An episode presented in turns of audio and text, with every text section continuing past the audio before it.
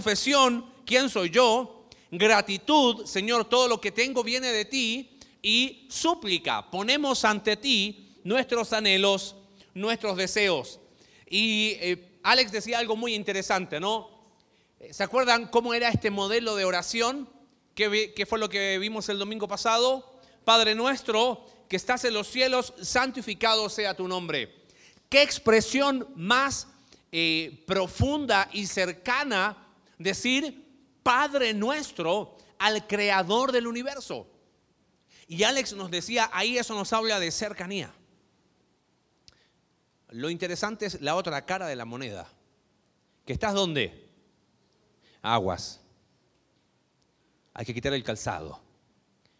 No es el flaco, mi amigo, mi brother, no. Es el creador del universo. La etiqueta para presentarnos ante Él es reconocer quién es Él. Ese es el vestido con que tenemos que ir. La humildad. Señor, eres mi Padre. Santo. Cercano, pero vamos. Hay que reconocer quién es. Alex decía, un Dios real requiere una comunicación auténtica y de acuerdo a quién es. Un hombre decía que quizás la peor tragedia de un hombre es el trato común con las cosas sagradas. Ah, la oración, vamos a orar. Eh, están buenísimos estos tacos, Señor, y, la salsita. No, no, no, brother, vamos a orar. O sea, vamos a orar. El trato común con las cosas sagradas es quizás de las peores tragedias para un hombre. Y el pasaje de Lucas 11 es paralelo a Mateo capítulo 6, así que si puedes ir a Mateo capítulo 6, por favor, hoy vamos a ver la segunda parte de esta oración y si tienes ahí, dice el versículo 10, venga tu reino, hágase tu voluntad como en el cielo, así también en la tierra. Y si recuerdas, y si no repasamos, el domingo pasado Alex nos decía que eh, los judíos usaban esto como vanas repeticiones. Ahora, qué interesante. Su oración era vanas repeticiones y Jesús le dice, no uséis vanas repeticiones y les enseña un modelo. Ahora, qué interesante que dos mil años después toman ese modelo como que van a repetición, ¿no? O sea, no entendieron nada, evidentemente no leyeron lo que Jesús dijo. Pero hay una segunda condena que Jesús hace antes de enseñar esto. Mira lo que dice el versículo 5. Y cuando ores, dice el Señor Jesús, no seas como los hipócritas. Ellos aman el orar en pie en las sinagogas y en las esquinas de las calles para ser visto de quién? De los hombres. Mira, los judíos no eran negligentes en cuanto a la oración. Ellos como buenos orientales oraban, si leíste la Biblia ahí en el Antiguo Testamento, Daniel oraba tres veces al día es la costumbre hasta el día de hoy de judíos de parar todo y orar. Yo digo, ¿cómo nos haría bien a nosotros tener esa costumbre, no? Y ellos no eran negligentes en cuanto a la costumbre de orar. ¿Sabes lo que habían hecho los judíos y si era problema?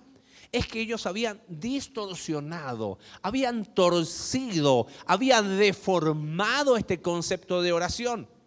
Le decía en el primer servicio a, mis hermanos, me decía, creo que ellos lo que hacían era la autopropaganda espiritual, ¿no? Era el momento de la oración, se paraban y trataban de decir, miren, y empezaban a orar y usaban esas repeticiones para hacer oídos de quién? De todos. Eh, hoy nosotros a veces somos iguales. Lo que queremos es la atención.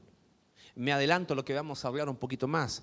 Lo que queremos es ser los protagonistas de nuestra película, ¿no?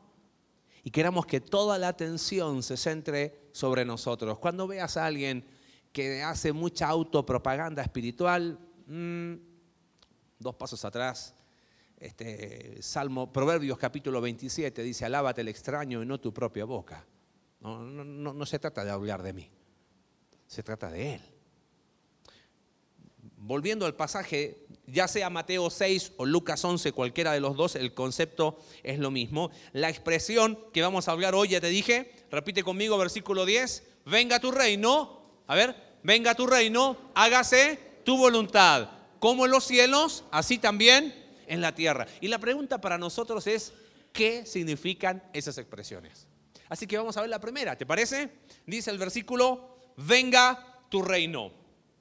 eh, quizás eh, cuando pensamos en venga tu reino, uno de inmediato piensa, bueno, un reino y corona, y los teólogos no se han puesto de acuerdo en qué consiste. Déjame explicártelo de una manera distinta. ¿Te parece? Eh, ¿Tienen imaginación? ¿Sí?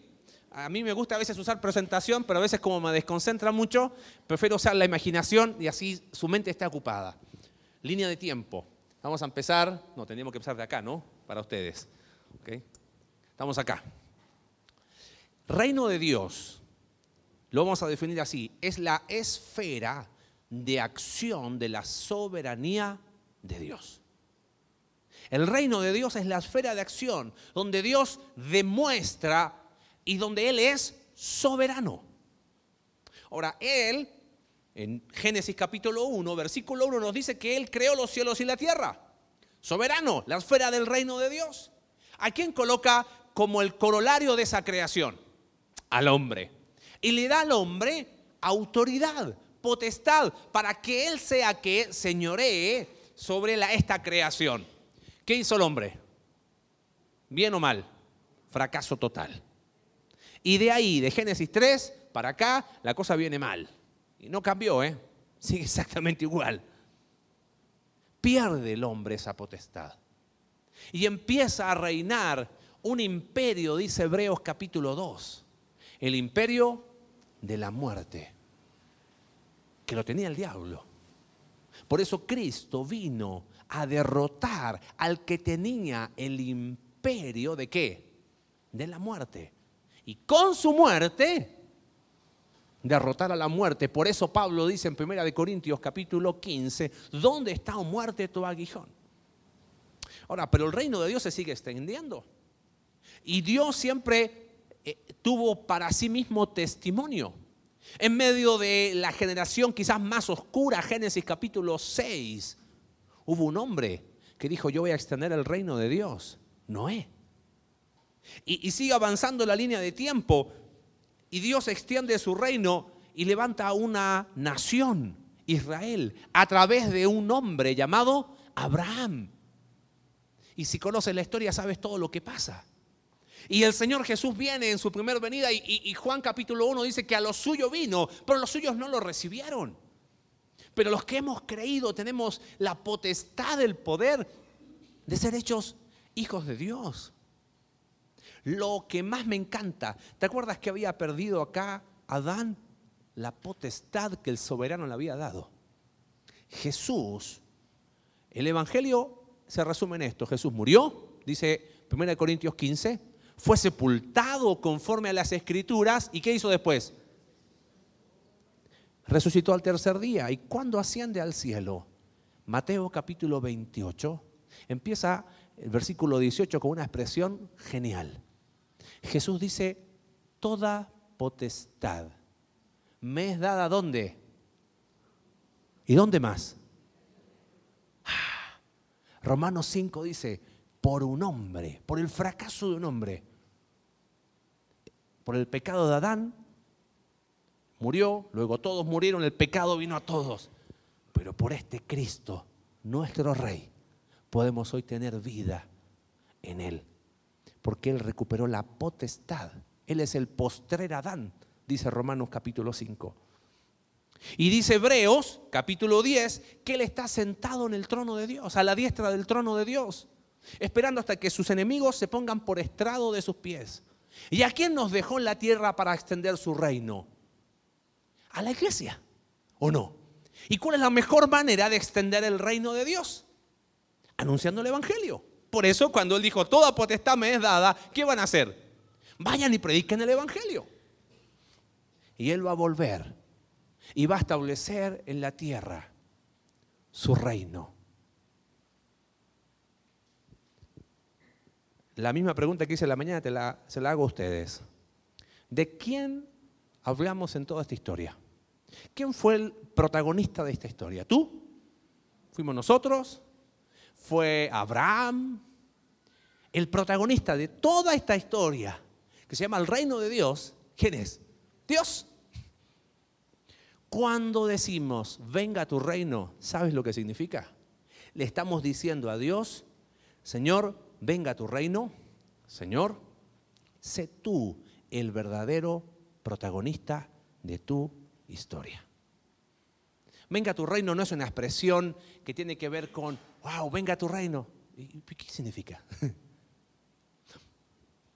A veces creemos que todo lo que acontece es mi historia. Ay, es que tú no sabes lo que yo pasé. Entonces, giro todo el universo alrededor mío, ¿no? Entonces, estoy triste, ay, como que si la historia eh, se trata de ti. Acá hay una sola historia. Y es la historia de quién? De Dios. Él es el protagonista. Un hombre amigo decía, no tenemos que ser ladrones de gloria. Porque si hay un solo protagonista en esta historia y es Dios, toda la gloria es para quién? Para Él. Cuando decimos, Señor, venga a tu reino, le estamos diciendo, Señor, tú eres el verdadero protagonista de esta historia. Eso es lo que estamos diciendo. Ahora bien, me encanta pensar lo siguiente. Un autor dice así, la principal obra del reino de Dios es el cambio. ¿Te acuerdas nuestra línea de tiempo? A este Adán que le fue dada la potestad, fracasó, de espaldas a Dios. ¿Dios lo deja a su suerte? Él toma la iniciativa en la salvación. Él le busca para que nosotros, muertos, tengamos vida en Él. Y hoy seguimos en este proceso de cambio. Mira, cuando decimos, Señor, venga tu reino, no solamente estamos diciendo, Señor, sé tú el protagonista de tu historia, sino que Dios nos invita a ser parte de qué? De su historia. Y nos dice, ustedes están en la tierra, entonces anunciando el Evangelio, están extendiendo qué cosa? El reino de Dios. Y no solo anunciando el Evangelio. Hay un paso más, acompáñame por favor a Primera de Corintios, capítulo 15.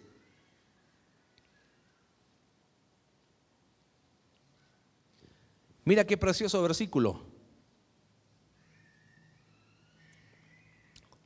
Dice, además os declaro, hermanos, el evangelio que os he predicado, el cual también recibisteis, fuiste salvo, tuviste ese encuentro transformador con Cristo. ¿Recuerdas cuándo fue ese, día? Y si no recuerdas, no importa, pero yo sé que lo tuviste. Si eres un hijo de Dios, te encontraste un día en el fracaso de tu vida y dijiste, Cristo, wow, moriste por mí en la cruz. Mi eternidad cambió.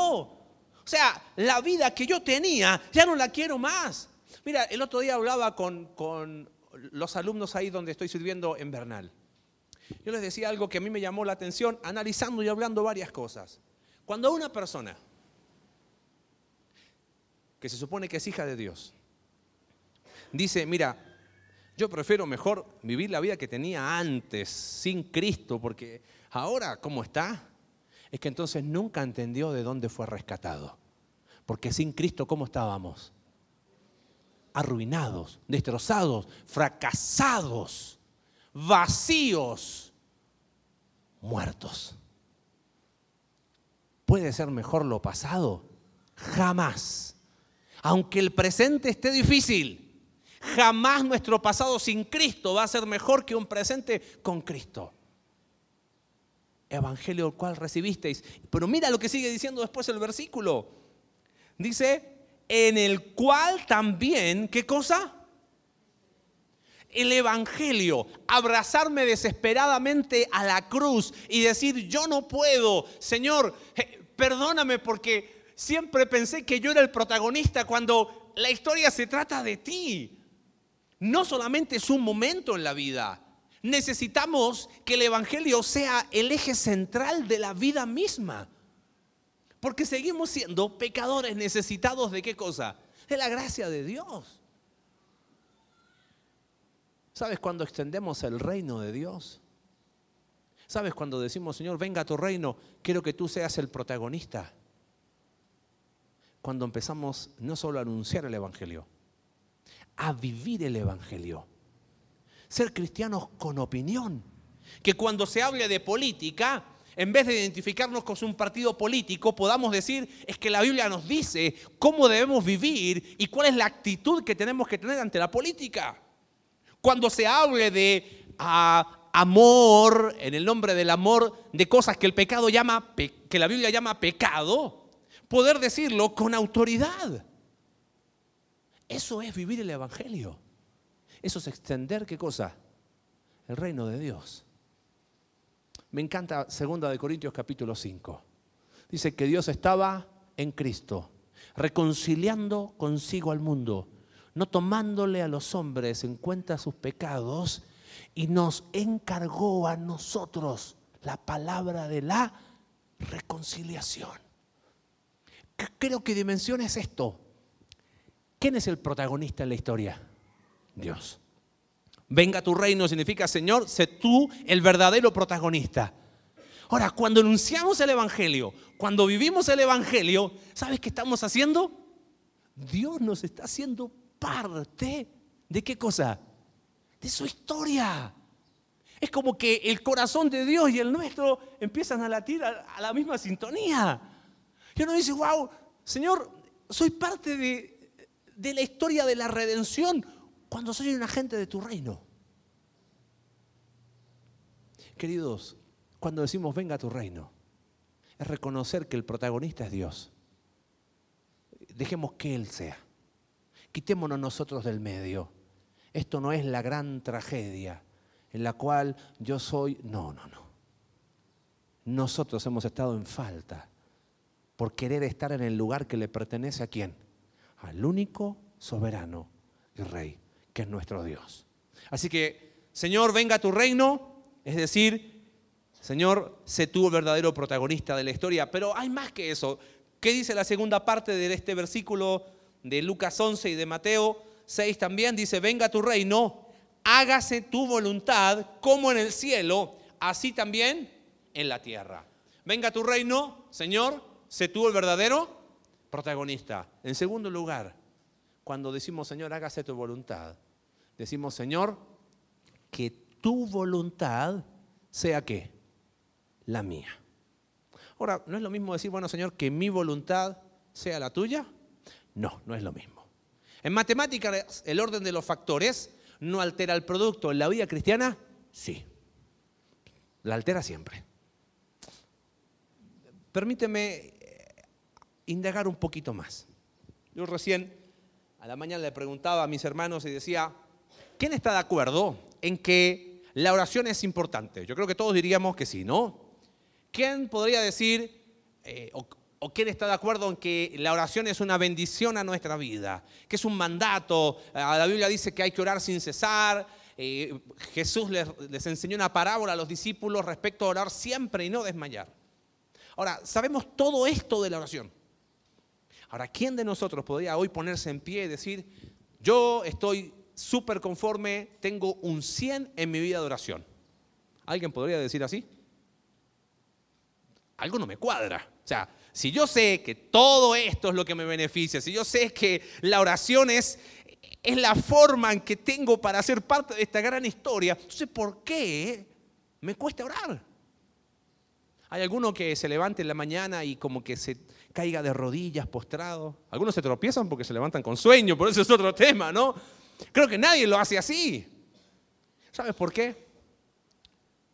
Porque la oración es el mayor atentado a nuestra carne. La oración es el peor insulto a nuestro orgullo. La oración correcta, no las vanas repeticiones. Porque decir, Señor, hágase, ¿qué cosa? ¿Sabes qué significa eso? Que yo no quiero lo mío. Y dime que cuántas veces no hemos encarado la oración de la siguiente manera. Señor, acá están mis planes, mis proyectos, a mis sueños, mis anhelos, mis ilusiones, y hasta como que suena espiritual, ¿no? Todo lo pongo delante del altar, ¿no? Y Señor, yo pido para que tú confirmes y a ver, me parece que el orden de los factores es al revés. Es que, Señor, aquí está mi voluntad, dale así, aprobándola, palomita, o la expresión es, Señor, que tu voluntad sea qué? ¿Estamos dispuestos a orar de esa manera? A mí me cuesta. Porque en el fondo, ¿queremos lo que queremos o no? ¿De dónde vienen los pleitos? Dice Santiago. ¿Acaso no es de nuestras pasiones que combaten, que quieren, que con hambre anhelan, dale esto, lo que... Señor, que sea tu voluntad. No, pero Señor, ¿te das cuenta? ¿Por qué no oramos? ¿Te das cuenta por qué nos cuesta orar a la manera que Dios quiere que oremos? Porque es un atentado para el orgullo. Es reconocer que no puedo. Y a veces pensamos que decir, bueno, Señor, aquí está todo, y que se haga conforme a tu voluntad. Es como que, como si le hubiésemos dado así como un manto de santidad a mi oración y que de forma tipo amuleto Dios la va a contestar. No es así. Eh, hágase tu voluntad en los cielos, así como en la tierra. ¿Sabes qué significa? Es la consciente aceptación de que todo lo que venga de Dios será lo mejor para mí. ¿Estás de acuerdo con eso? Orar diciendo, Señor, que tu voluntad sea la mía es la gozosa y consciente aceptación de que todo lo que venga de Dios será lo mejor para mí. Eso dice Santiago capítulo 1, versículo 17. Toda buena dádiva, todo don perfecto, desciende de dónde? De lo alto. ¿Sabes lo que pasa? Que a veces cuando viene bajando, uno se espera un regalito así con cinta y con... Y de repente cuando lo tomas, Oye, ¿por qué tiene espinas? Es que a veces nos duele al orgullo. Pero nunca, jamás te olvides que cuando la voluntad de Él es la mía, siempre va a ser lo mejor. Siempre. ¿Por qué nos resistimos? Porque nuestro orgullo no quiere. ¿Por qué nos cuesta? Porque nuestra carne no quiere. Ahí es donde me tengo que aferrar a la promesa. Toda buena dádiva y todo don perfecto desciende de lo alto. Mira, ¿sabes quién entendió esto? Fue Pablo. Acompáñame a 2 Corintios, rápido, capítulo 12. Yo no sé qué es tu realidad espiritual hoy. No sé cuáles son tus conflictos. Sé los de Pablo, capítulo 12, versículo 7. Dice Pablo, me has dado un aguijón en la carne. No sabemos si fue una enfermedad, un dolor. Había algo que Pablo lo tenía mal. Y él dice que oró insistentemente. Dice que oró tres veces. Obviamente no es que digo, Señor te pido, Señor te pido, Señor te pido. Amén. No, ese concepto de tres veces es que insistentemente oró, Señor, que se haga tu voluntad, que se haga tu voluntad, que se haga tu voluntad y cuando Dios fue claro haciendo su voluntad, adivina lo que le contestó a Pablo. No. Lo natural es, Señor, quita esto que me está doliendo. Y Dios le dijo que no. Eh, cuando era niño había un coro en la escuela dominical. Cuando oro a veces Dios dice sí, cuando oro a veces Dios dice espera, a veces Dios dice no. Es a causa de su amor, pero siempre Dios contesta mi oración. Yo lo cantaba, ¿no? Uno de niño canta mil cosas, ¿no? Ah, pero cómo nos cuestan esos no de Dios, ¿no? Porque ahí están los sueños, las expectativas, los planes y Dios dice no. Pero no es un no, no y punto. Mira lo que dice el texto, versículo 9. Y me ha dicho, bástate, ¿qué cosa? Te va a ser suficiente mi gracia porque tú decidiste, Pablo, que mi voluntad iba a ser la tuya, le dice Dios. Ok, ¿sabes qué? Te va a alcanzar con mi gracia, le dice Pablo. Es más, no solo te va a alcanzar con mi gracia, te va a sobrar con mi gracia. Dice, y dice el, el, versículo, mi poder, le dice Dios, se va a perfeccionar, va a cumplir tus propósitos en la debilidad. Entonces Pablo cambia de enfoque.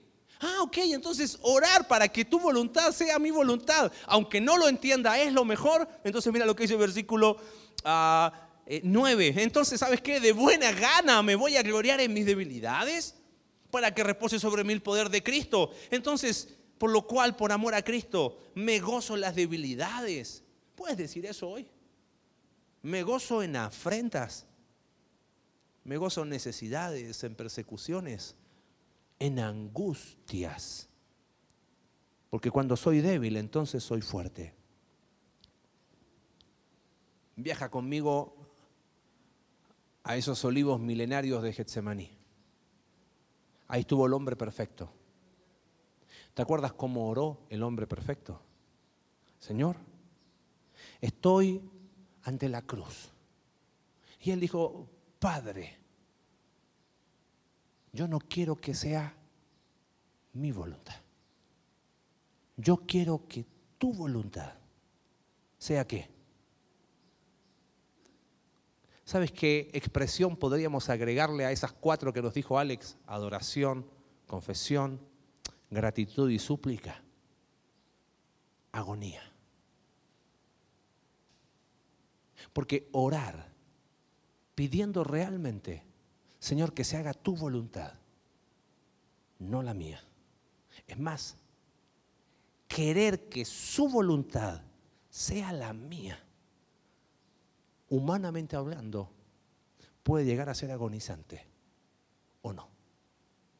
Porque la carne no quiere. Señor, es que es, tan linda. No, es que la Biblia te dice que no. No es una es igual. ¿cómo te lo explico? ¿Con peras o con manzanas? Es no. Agoniza. Yo quiero hacer algo distinto quizás a lo que hacemos siempre en la reunión. Cada uno de nosotros sabe con qué está luchando hoy. Yo no conozco, no tengo una vista láser para ver tu corazón. Dios sabe, pero tú sabes. Tú sabes qué son aquellas cosas que tienes ahí y, que luchas y, y, en el fondo te peleas con Dios y te enojas con Dios y es como que quieres echarle la culpa a alguien cuando el problema somos nosotros porque quisimos ser el protagonista de una historia que no nos pertenece. ¿El protagonista quién es? Dios, venga a tu reino. Señor, y una vez que entiendo eso, ¿tengo que morir? Sí. Orar a la manera de Dios es quebrantamiento. Orar a la manera que Dios quiere que oremos es agonía. Orar a la manera que Dios quiere que oremos es renuncia. Orar a la manera que Dios quiere que oremos es morir. Esta mañana es el momento para morir. No sé a qué, pero sí tú sabes. Tú sabes que es aquello que aún sigues diciéndole, Señor, que sea mi voluntad. Cuando uno ora de esa manera, tiene una libertad única. Romanos 12.2 te lo explica. Que cuando cambiamos nuestra forma de pensar, comprobamos que la voluntad de Dios, ¿cómo es? Buena, ¿cómo es? Agradable, ¿cómo es? Perfecta. ¿Acaso no te gustaría vivir una vida de esa manera? Plena, agradable, que tenga un propósito. Bueno, entonces deja de luchar con tu voluntad. ¿Por qué no decir esta mañana, Señor, que tu voluntad sea la mía? Finalizando, volvemos ahí a, Lucas capítulo 11 o a Mateo capítulo 6, cualquiera de los dos. Señor, Él dice, cuando oréis, digan de esta manera, Padre nuestro que estás en los cielos, santificado sea tu nombre. Venga tu reino sé tú el verdadero protagonista. Es la historia de Dios. No es tu historia, no se trata de ti, se trata de Él. Hágase tu voluntad, como en el cielo, así también en la tierra. Hace años atrás conocimos a un hombre que fue de mucha influencia para nuestra vida en Chile murió a los 105 años. Él dejó su país en Estados Unidos, se fue a predicar ahí al, norte del país, en Chile, al desierto, donde ahí, ahí sí que es desierto, ¿eh? ahí no hay nada. El tipo se paró ahí, murió su esposa, la enterró en, en, el norte. De hecho, en un momento le dejaron de mandar sustento de Estados Unidos porque lo daban por muerto, tenía 90 años, no había vuelto a Estados Unidos y tuvo que mandar cartas y todo. Y un día estábamos celebrando la cena del Señor. Y él pasó adelante, tenía en ese tiempo yo creo que 98, 99 años. Y empezó a abrir su corazón y a decir, él hablaba muy dulce, decía, oh hermano, decía, ore por mí. Porque cada mañana cuando me levanto hay una agonía en mi corazón. Si tiene una agonía, hombre, yo tengo mil, ¿no? Y él decía, es que mi corazón quiere hacer mi voluntad. Y él dijo una frase que nunca más se me olvidó. Dijo, no es difícil saber cuál es la voluntad de Dios cuando hay solo una en juego, la de Él. El problema es que nosotros queremos estar ahí con Dios. Señor, que se haga mi voluntad, no, que se haga la tuya. Así no funciona. Eso no es cristianismo. Eso no es cristianismo. Eso es tomar a Dios como un objeto. Entonces caemos en las vanas repeticiones. Caemos en el concepto distorsionado. Esta mañana Dios nos invita a morir.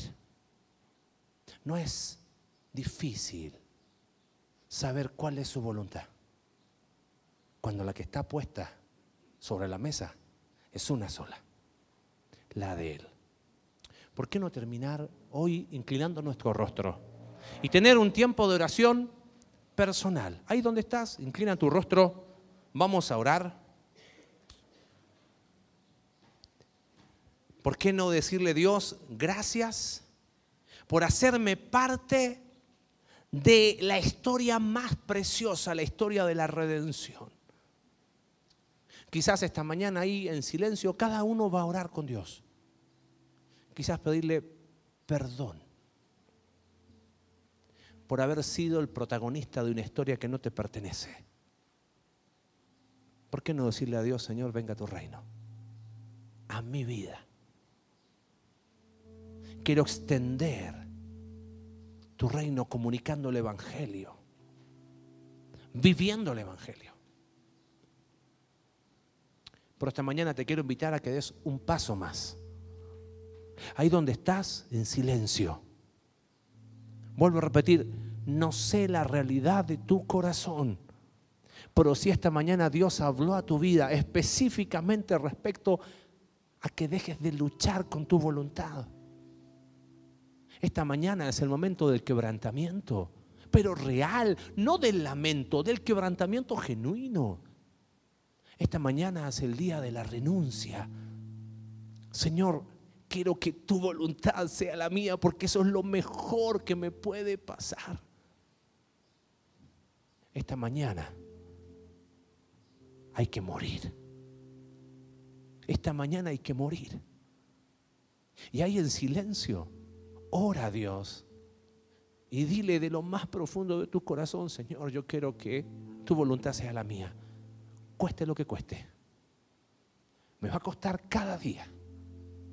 Pero Señor, quizás estás cansado de tu vida. ¿Por qué no dejas que Cristo viva su vida en ti?